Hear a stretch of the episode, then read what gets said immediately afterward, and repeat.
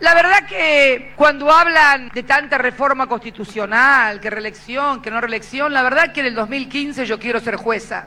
La verdad es esa. Yo en el 2015 quiero ser jueza. ¿Para qué, presidenta?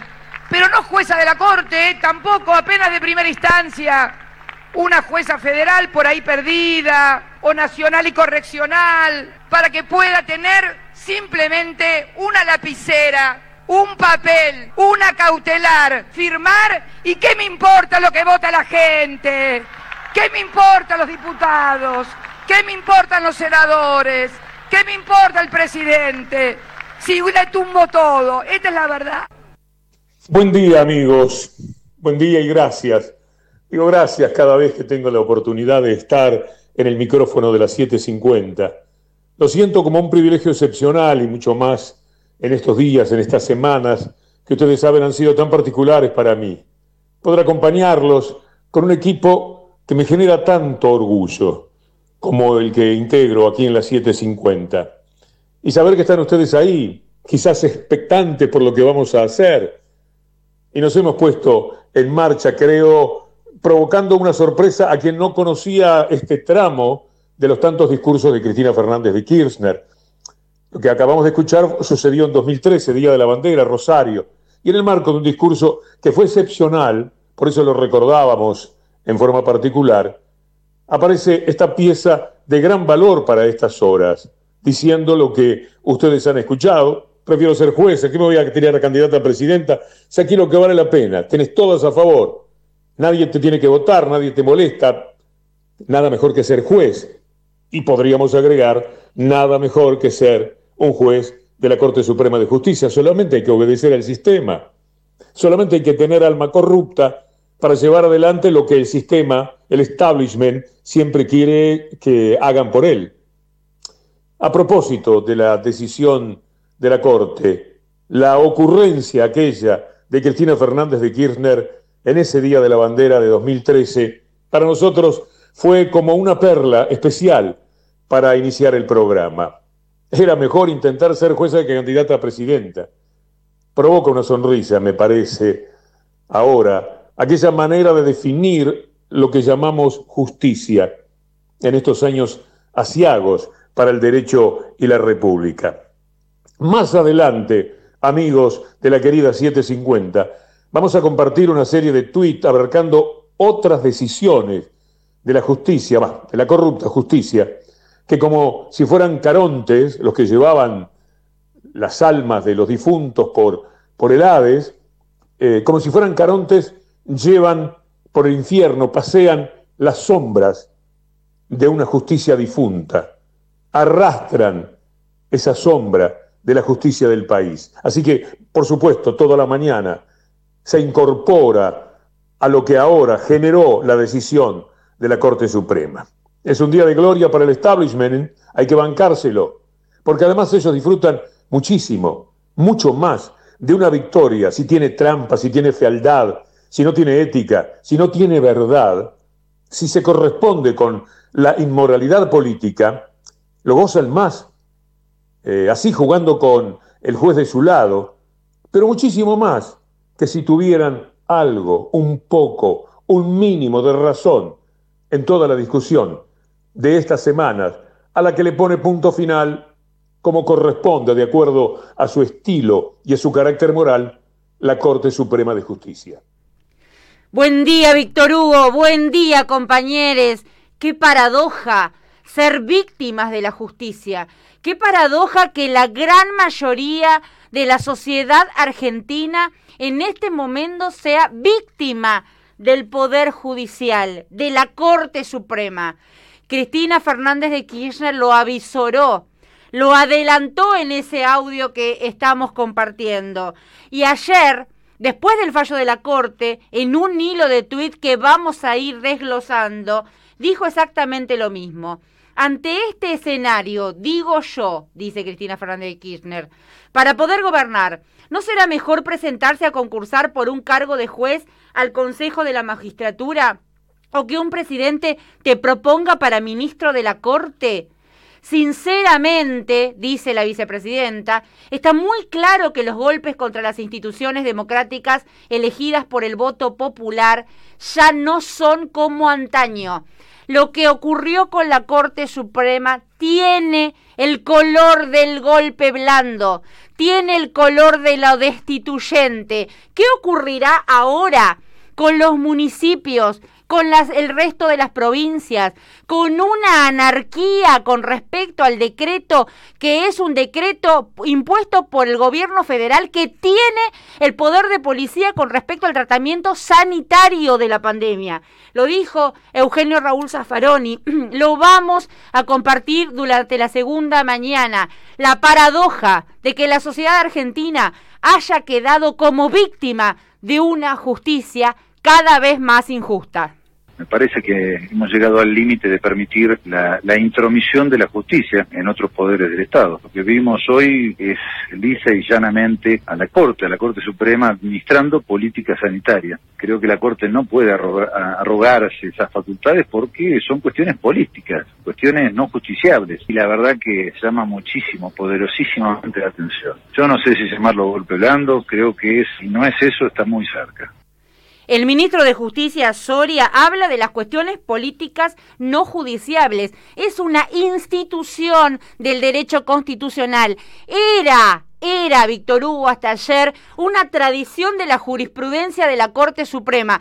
Cuando un poder del Estado, en este caso el Ejecutivo, em, emite, tramita decisiones que están dentro de la competencia de su poder, de su arbitrio, en este caso el tratamiento de la pandemia, que no es excluyente de la ciudad de Buenos Aires, sino que atraviesa distintas jurisdicciones, y por eso es el gobierno nacional el que administra el tratamiento sanitario de un tema además controversial, donde es científico, donde hay posturas, parámetros, riesgos epidemiológicos, semáforos epidemiológicos, etcétera, eso no es judiciable, es una cuestión política. Se entiende por jurisprudencia, esto es el ABC del derecho constitucional, por jurisprudencia se entiende que eso evita la intromisión de poderes. La Corte rompió con la jurisprudencia de las cuestiones políticas no judiciables y se genera, como dice Zaffaroni, un cogobierno. Creo que lo correcto en este caso es reconocer algo que se reconoció siempre, que es el poder de policía sanitario que tiene el poder ejecutivo en un caso en que un problema sanitario afecte a más de una provincia, que es lo que está sucediendo en este momento. Si es discutible algo en el ámbito médico, los jueces no pueden tomar parte en escuelas médicas. Eso se sabe cuando se estudia la mala praxis, ¿no? Todos sabemos que esto no es materia, no es materia de una discusión científica, sino que esto es materia de una especulación, una mezquina especulación política, ¿no? Bueno, en la medida en que, en que la Corte Suprema se sume a una mezquina este, especulación política, lo que cae sobre la Corte es mayor desprestigio. Hay hombres y mujeres, hay personalidades que nos ponen a buenas. En un día en el que el disgusto sobrevuela la vida de buena parte de la opinión pública de la Argentina, aunque, insisto, algunos están festejando como nunca, que uno puede escuchar al doctor Zaffaroni con su verdad, con la precisión jurídica, con la sabiduría que se le reconoce en todo el mundo, es aliviador, porque uno sabe entonces de qué lado, de una manera muy clara, está la justicia, está la verdad. También esto está referido, el comentario que acabo de hacer, a Daniel Goyán.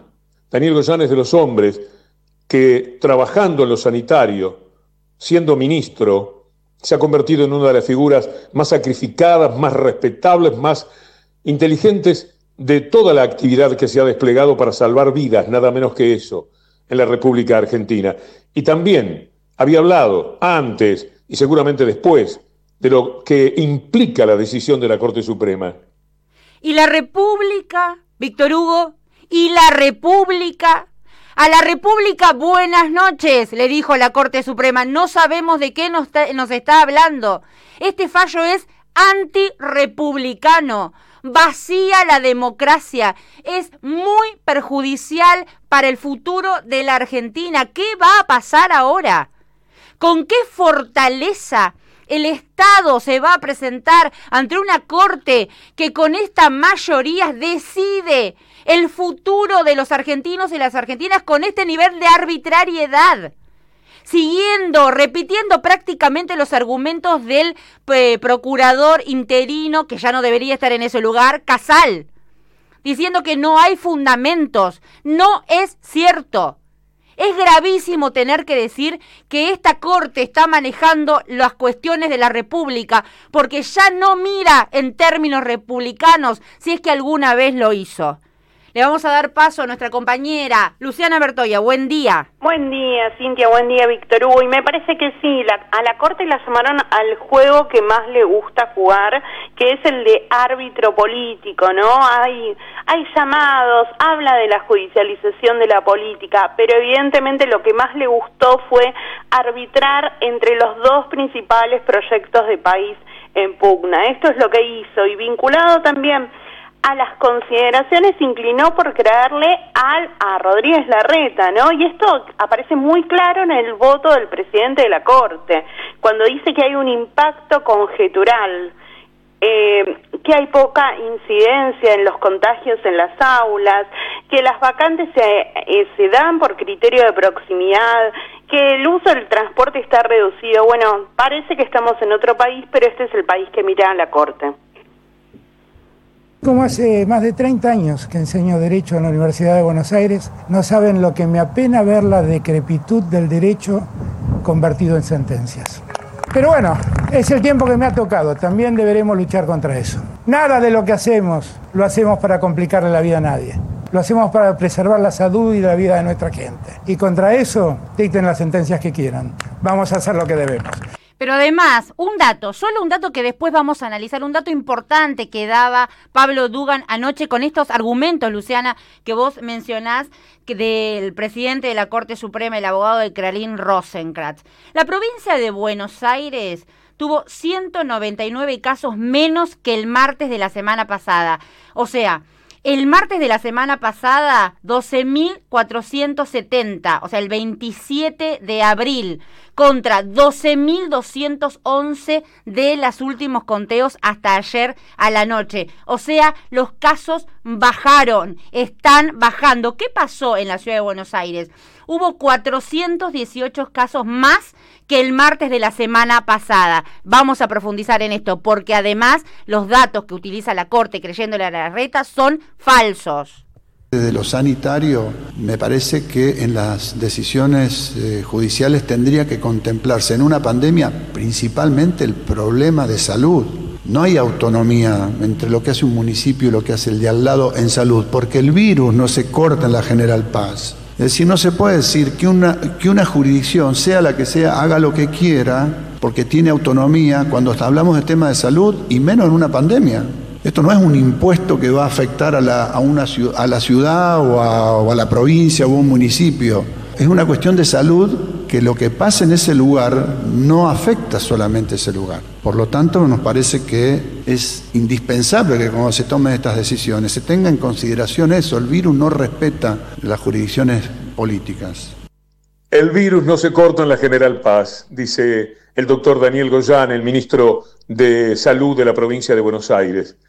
Y está muy bien, porque él dice que desde lo sanitario, acaban de escucharlo, las decisiones judiciales tendrían que contemplarse en una pandemia como esta, a partir del tema de la salud. Y además, ¿qué hablar de autonomía entre lo que hace un municipio y el de al lado? Si, eh, como señala el virus, no se corta en la General Paz. Cintia, Fernando. No se corta en la General Paz, Víctor Hugo, y eso también lo dicen los Supremos. Incluso en uno de los tres votos, el de Ricardo Lorenzetti, Lorenzetti dice, hay derecho a la educación, pero no hay educación si no hay vida humana. Y entonces, ¿qué opina la Corte? Muy bien, Cintia, Fernando, me parece que ya estamos en condiciones de empezar el programa. ¿Qué te parece? ¿Cómo lo hacemos, Cintia? 50 como cada mañana, aportando lo que podemos, lo que sabemos, lo que construimos, información.